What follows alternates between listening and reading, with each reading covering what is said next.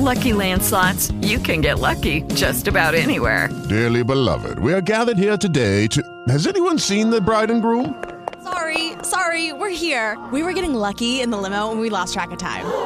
No, Lucky Land Casino, with cash prizes that add up quicker than a guest registry.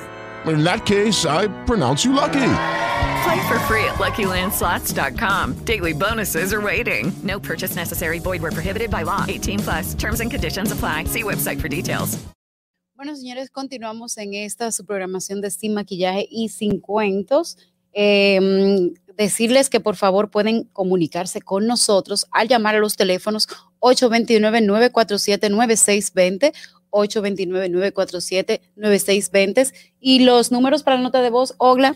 1-862-320-0075. 1-862-320-0075. También recordarles que eh, a través de nuestro chat de YouTube pueden mandarnos también su- sus comentarios y hablarnos de esto, del discurso de Leonel Fernández eh, anoche.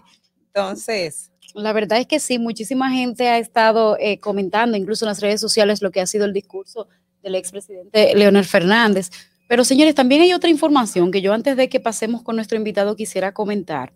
Déjenme decirles que, eh, la tengo por aquí, perdón.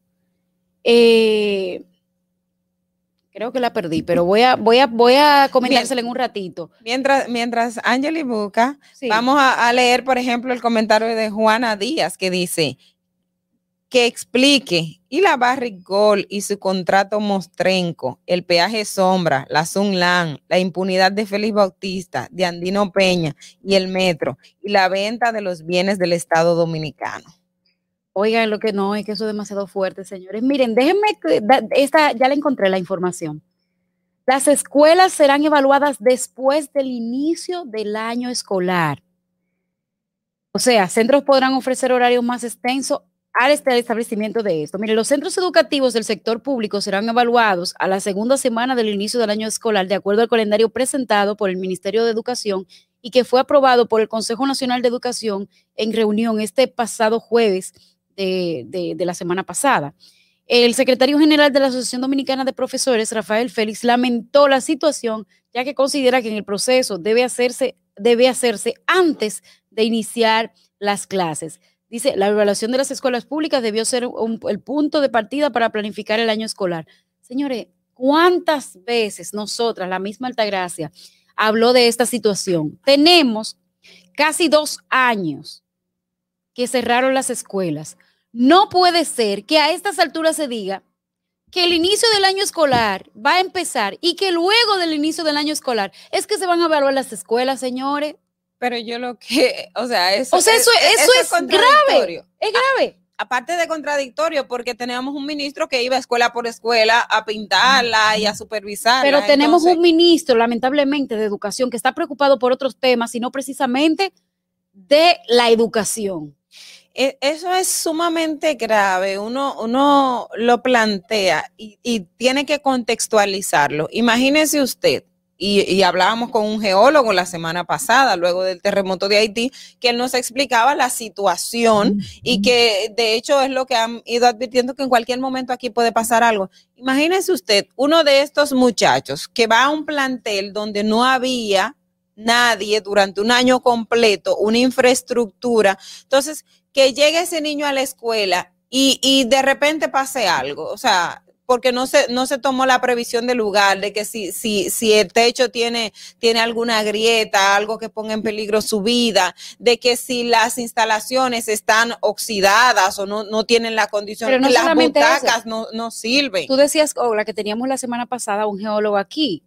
El Servicio Geológico Nacional en el pasado gobierno de, Leone- de Danilo Medina hizo un estudio de las condiciones físicas de las escuelas de la República Dominicana con un total de 130 muestras, o sea, 130 escuelas fueron evaluadas. Y de esas 100 escuelas, 130 escuelas evaluadas, el 40% no resiste un sismo. ¿Ustedes saben qué quiere decir eso? Que si ocurre algo como lo que pasó en Haití este fin de semana, ustedes saben cuáles van a ser, si es en hora de, si es en hora de clases, ustedes, yo le dejo a la, imaginación a ustedes lo que pudo haber pasado en la República Dominicana, lo que puede pasar con escuelas deficientes construidas durante los gobiernos del presidente eh, Danilo Medina, la mayoría. Entonces, ¿cómo puede ser que tenemos un año escolar que va a iniciar y a la segunda semana que entren los alumnos es que se va a comenzar a evaluar la planta física? Señor, eso es grave. ¿En qué que está eh, Fulcal? ¿En qué que está Fulcal? Parece que no está con temas de, de educación, pero nada. Vamos a pasar a nuestro invitado eh, y vamos a ver cómo empezamos con Fernando. Nosotros no te maquillamos nada, nada, nada. Tú mereces información precisa y veraz desde temprano. Sin maquillaje y sin cuentos. De lunes a viernes de 6 a 8 de la mañana por la Roca 91.7 FM, Dominica Networks y Vega TV. Síguenos en nuestra cuenta de Instagram para enterarte de todo lo que pasa en nuestro programa. Arroba sin maquillaje y sin cuentos. En Sin maquillaje y sin cuentos, la entrevista del día.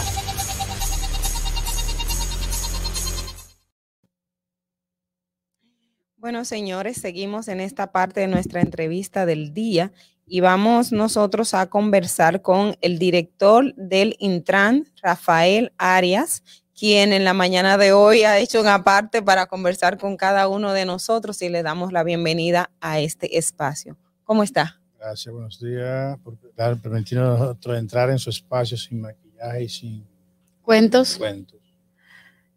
Bueno, Rafael, eh, cuéntenos de, de entrada ya un año eh, en el Intran, si pudiera hacernos un balance de cómo está la institución y cuál considera son los principales logros durante ese proceso, durante este año de gestión.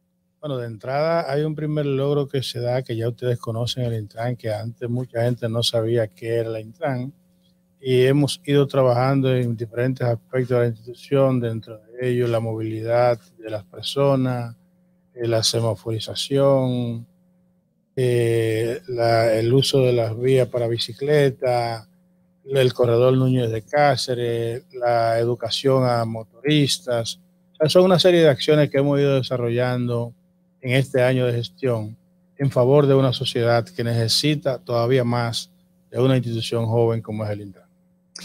El Intrant, eh, bueno, de hecho, una de las propuestas que, se ha, que hemos leído en los últimos días es lo relacionado a la fotomulta eh, que se ha planteado para, para eh, en, el tema del transporte aquí en República Dominicana.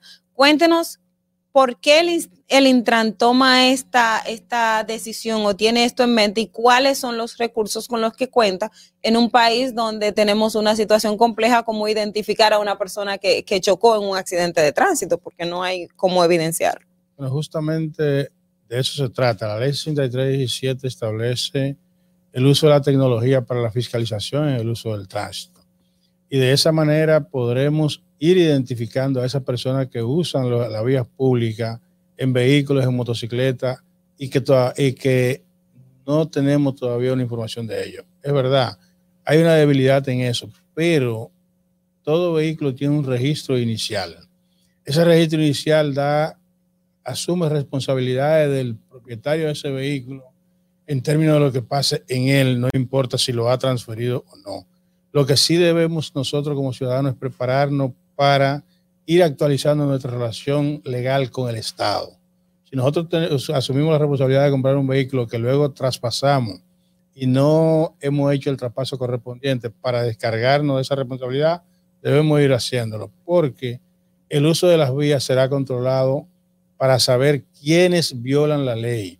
Y en ese sentido, la herramienta que tenemos para utilizar en ese momento es la propiedad de los vehículos en primera etapa. Una pregunta ¿en qué, que ¿en qué consistiría? Ay, perdón, Angeli. ¿En qué consistiría la fotomulta? O sea, para que la gente entienda eh, eh, por eh, cómo. Ok. Sabes que las infracciones de tránsito están definidas en la ley. Si tú cruzas una luz roja, tiene una sanción.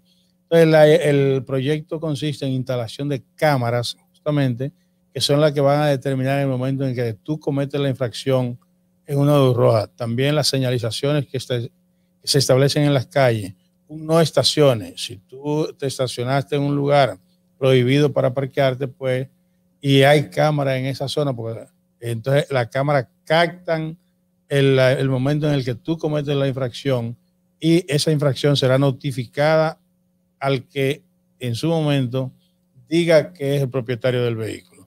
Porque como no es una acción directamente al conductor, se hará sobre la base del propietario del vehículo que aparezca registrado en la Dirección General de Impuestos Internos. Muy bien. Una pregunta. En la designación de su puesto eh, trajo muchos comentarios porque usted está ligado a parte del empresariado de transporte de la República Dominicana. ¿Usted eh, sí cree que hay conflicto de interés entre lo que usted está haciendo desde el Intran y lo que hacía antes en el sector privado? La ley es más amplia de lo que la gente piensa. Por eso te decía que hoy conocemos más al Intran, pero se pensaba que el Intran es, es únicamente transporte público y no el transporte público. Además, el conflicto de intereses que se suponía que, que habría por mi designación, ¿cuál transportista se ha quejado por mi designación? Es que no se va a quejar porque usted es amigo de ellos. Bueno, justamente entonces el conflicto, el conflicto de intereses pudiera venir sobre una fracción del transporte porque yo pertenecía a una. Exacto, eso sí. Y esa parte no se ha dado porque no hay esa, no se considera como tal. O sea, posiblemente el conflicto de intereses pudiera venir en otros que entendían que eh, estar yo en el Intran podía ser perjudicial para ellos, pero yo soy un profesional que vino a hacer cumplir una ley donde la ley, el beneficio que le da es para todos. O sea, no es la ley, no son particulares y tuve la oportunidad de trabajar en la aprobación de la misma. O sea que eso quedó aparte del pasado. Yo tengo una pregunta muy particular que me llama mucho, eh, durante muchos años me lo he preguntado. La mayoría de AMEDs, eh, de, de, de ¿verdad? DGCET ahora. Eh, DGCET, eh, lo primero que han manejado en su vida es un motor. Y siento que en la fiscalización son más, o sea, tienen más como cierta preferencia a la hora de fiscalizar a los motores y tratan a los conductores como si ellos fueran en algún momento motoristas. Entonces, yo no sé si ustedes como institución han visualizado eso de que los AMED, por su, por la mayoría de los AMED tienen un, eh, un determinado sector al que pertenece social y casi siempre lo que son es motoristas. Entonces siento a veces que en la fiscalización ellos son un poquito más consecuentes con los, con los motoristas y son más drásticos con los automovilistas porque se ven a sí mismos como motoristas. No, tal vez sería la dificultad que existe en un momento dado de poder inspeccionar los motores porque son muchos. Y alguien me había dicho a mí en un momento dado, preguntándome que por qué con un semáforo se van 30 motores eh, en rojo. Y bueno, lo que, y, con los AME al frente. Claro. La verdad es que no hay forma de que un AME que esté parado en una esquina pueda controlar la, salida de 30 motoristas. Pero lo mismo pasa con las guaguas públicas. Entonces, no es el tamaño. No, no, justamente eh, en las guaguas públicas, y tú lo has podido observar ahora, se están eh, fiscalizando las acciones que, que se hacen aún con posterioridad. O sea, ya el conductor de autobús que se por ejemplo, tú lo has visto que los que se han entrado por la ciclovía que se han establecido en la Bolívar han sido fiscalizados posteriormente. Lo que se sube en las aceras, que también hay, hay constancia de ellos, son fiscalizados. O sea que hemos, eh, se ha ido cambiando en ese sentido y la idea justamente de la implementación de la fotomulta es lograr un cambio total en el accional del, de los conductores, pero también un cambio radical en la aplicación de la ley por parte de la autoridad. O sea, no es que a mí se me antoje pararte por pararte, sino tú cometiste una infracción y tú debes pagar por ello. es hacia allá que pretendemos. Rafael, un tema también que, está vigente o, está pendiente con relación al tema de, los transportistas es eh, la conversación con estos sindicatos. Aquí, lamentablemente, el desorden en el transporte público es algo que, desborda cada quien toma, de repente alguien decide que por, por esta vía van a circular ellos y el tema de la regularización es complejo. Desde el Intran, ¿Cuáles medidas se van a tomar o qué se está haciendo para retomar o no retomar, sino sentar al diálogo con las organizaciones o, los sindicatos de, transportistas eh, en este caso y también con el tema de esos vehículos chatarra que tienen en la vía pública, que tú te montas en un vehículo, de repente tienes un accidente y tu vida está, o sea, tú sales de tu casa y tú no, tú agradeces a Dios por llegar porque te montas en un vehículo que las condiciones no son las, las necesarias. Bueno, de entrada la las rutas tienen un perfil que le, así le llamamos nosotros en el Intran, y es lo que define la ruta a seguir. Cualquier eh, transportista que se desvíe de esa ruta y nosotros tenemos conocimiento es sancionado. En ese sentido, eh, trabajamos en, en esa parte. En la parte que tiene que ver con la mejoría de la calidad del servicio, el gobierno dominicano está estableciendo un proceso de transformación del transporte público, sobre todo en el Gran Santo Domingo y en Santiago. Ustedes eh, pudieron ver el corredor Núñez de Cáceres próximo aquí, que se estableció donde se sacaron de circulación esos carros de, en malas condiciones para introducir autobuses nuevos mejores condiciones. Lo mismo se va a hacer en la avenida Winston Churchill, se va a hacer en la Charle de Gol próximamente. Y así se está estableciendo una programación de, de transformación de corredores públicos con el objetivo de mejorar la calidad de la flota que brinda el servicio de transporte público a los ciudadanos. Y adicional a eso, el presidente anunció la, la implementación del metro, de otro metro de Santo Domingo en la, en la, avenida 27 de febrero, que llegará hasta el aeropuerto. O sea que se está trabajando para mejorar la calidad del servicio que se ofrece. Y debo resaltarte que en el caso de los sindicatos y los corredores es en combinación con ellos. O sea, se está trabajando con los sindicatos para que ellos sean parte de esa transformación, para evitar lo que en un momento pasó con ONSA, que se implementaron las ONSA con el objetivo de desplazar a los transportistas, pero no se incluyeron a los transportistas. ¿Qué pasó posteriormente? Existe la ONSA, la y volvieron los transportistas. La idea es que el transportista sea, en este caso, el defensor de su espacio de trabajo, pero a su vez brinde una, una mejor calidad a los ciudadanos. Tengo una pregunta. He visto eh, popularmente muchos AME utilizando el teléfono celular mientras ejercen su función de fiscalización en el tránsito.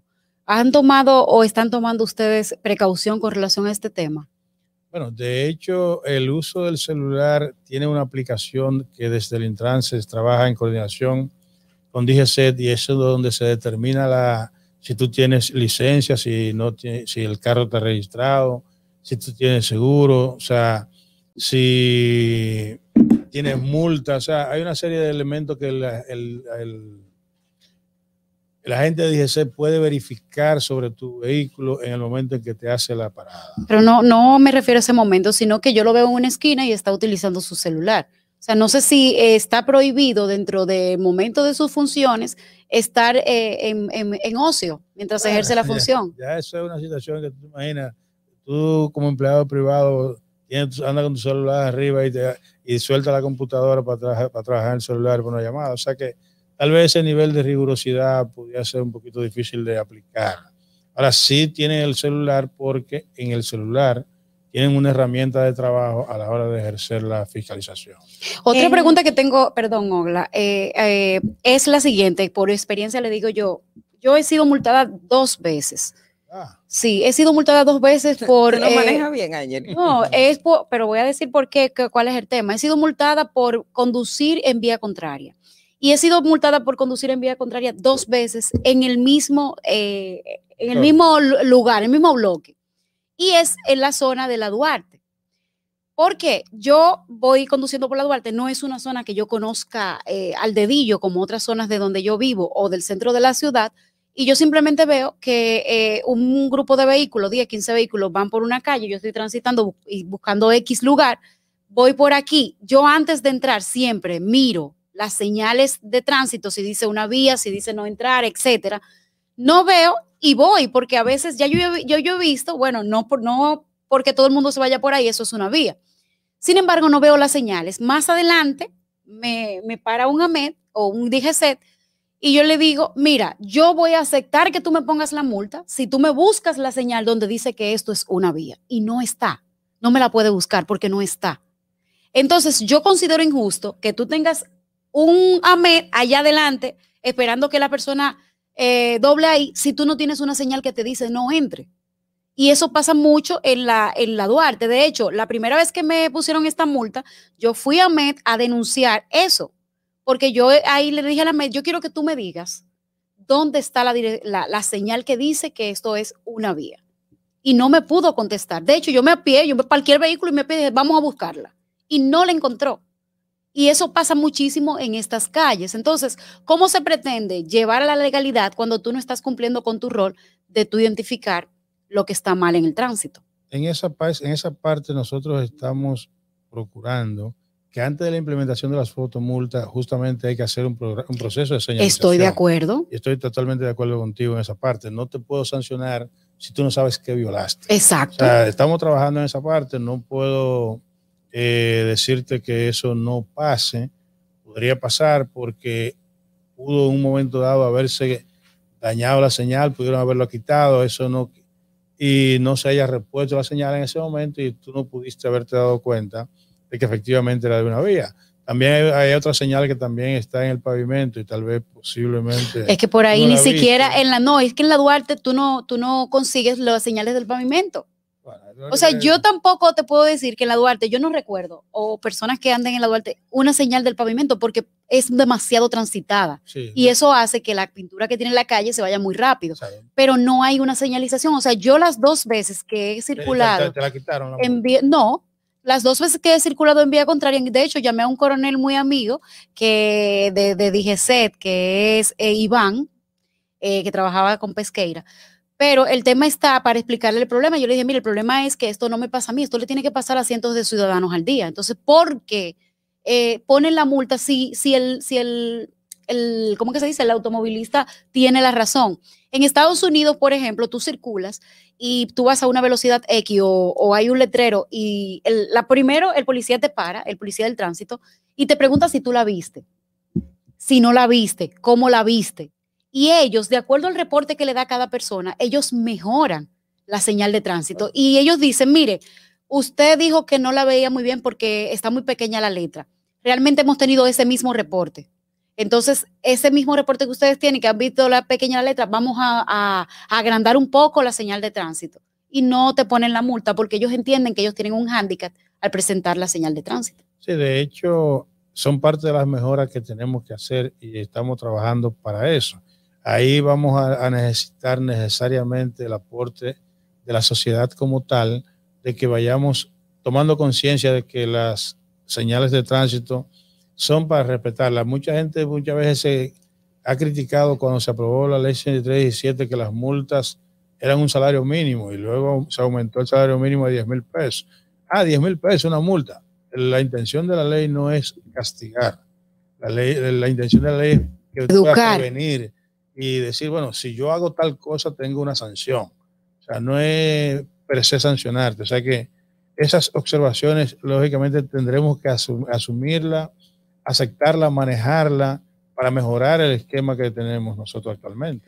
O sea que todo eso lo tomaremos en cuenta y se crearán buzones de sugerencia, lógicamente, para que las cosas que como autoridad podemos ir estar, haciendo eh, de manera inadecuada, lo podamos mejorar, porque la idea es mejorar una sociedad, no condenar una sociedad. En, el tema de la mejora de la sociedad, aquí, y, le planteaba hace un momento del peligro que representa salir de sus casas y montarse en un transporte. Eh, hay cientos, miles de niños que diariamente van de su comunidad o del, sector en donde están hacia su centro de salud. ¿Aquí hay alguna política destinada a crear eh, un tema de transporte escolar formal para los niños que que van de un sector a otro y que, que sea de forma segura para ellos. Bueno, de hecho, nosotros tenemos un, departamento de transporte escolar que se está trabajando en eso. Y ya nos hemos reunido con los transportistas escolares porque a al tipo de unidades que utilizan se le va a exigir eh, que, que esté rotulada para que sea transporte escolar y que nosotros como ya vayamos tomando conciencia de que en ese tipo de vehículos van niños y podamos ceder el paso en un momento dado. O sea que se está trabajando en esa parte para impulsar desde el Estado un transporte escolar seguro para, esos niños que van al colegio. Exacto, eh, eh, eh, ahí va mi pregunta. En, en, otros países vemos que hay buses especiales que recogen al niño de un espacio y lo llevan hasta otro espacio. ¿Todo esto lo estarían contemplando y de qué manera eh, lo estarían pensando hacer? Inicialmente se está, se está dando sobre, la organización de los servicios privados que, se, que contratan los padres para que le lleven sus niños a la escuela, porque también recuérdate que hasta que no haya un transporte oficial del Estado totalmente, o sea, el tú entregar un niño tuyo, tú lo haces con una persona ya conocida, que tiene cierta referencia. O sea, tú no le entregas a tu hijo a cualquiera. Entonces, en ese sentido, estamos organizando a los que hoy brindan ese servicio para tener un control de quiénes son. Los que transportan Los niños. que transportan niños. O sea, y, y- y deben estar autorizados por el Intran. No es que yo hoy decidí comprar un autobús para transportar niños y puedo hacerlo. No, no. Necesita una, un registro, una autorización oficial para poder, poder brindar ese servicio. Pues muchísimas gracias, de verdad, Rafael. Eh, Nos vamos a una pausa, eh, vamos con Fernando en un momentito y seguimos conversando contigo porque el tema está muy interesante. It is Ryan here, and I have a question for you. What do you do when you win? Like, are you a fist pumper? A woohooer, a hand clapper, a high fiver. I kind of like the high five, but if you want to hone in on those winning moves, check out Chumba Casino. At chumbacasino.com, choose from hundreds of social casino style games for your chance to redeem serious cash prizes. There are new game releases weekly, plus free daily bonuses. So don't wait. Start having the most fun ever at chumbacasino.com. No purchase necessary. Group. Void were prohibited by law. See terms and conditions. 18 plus.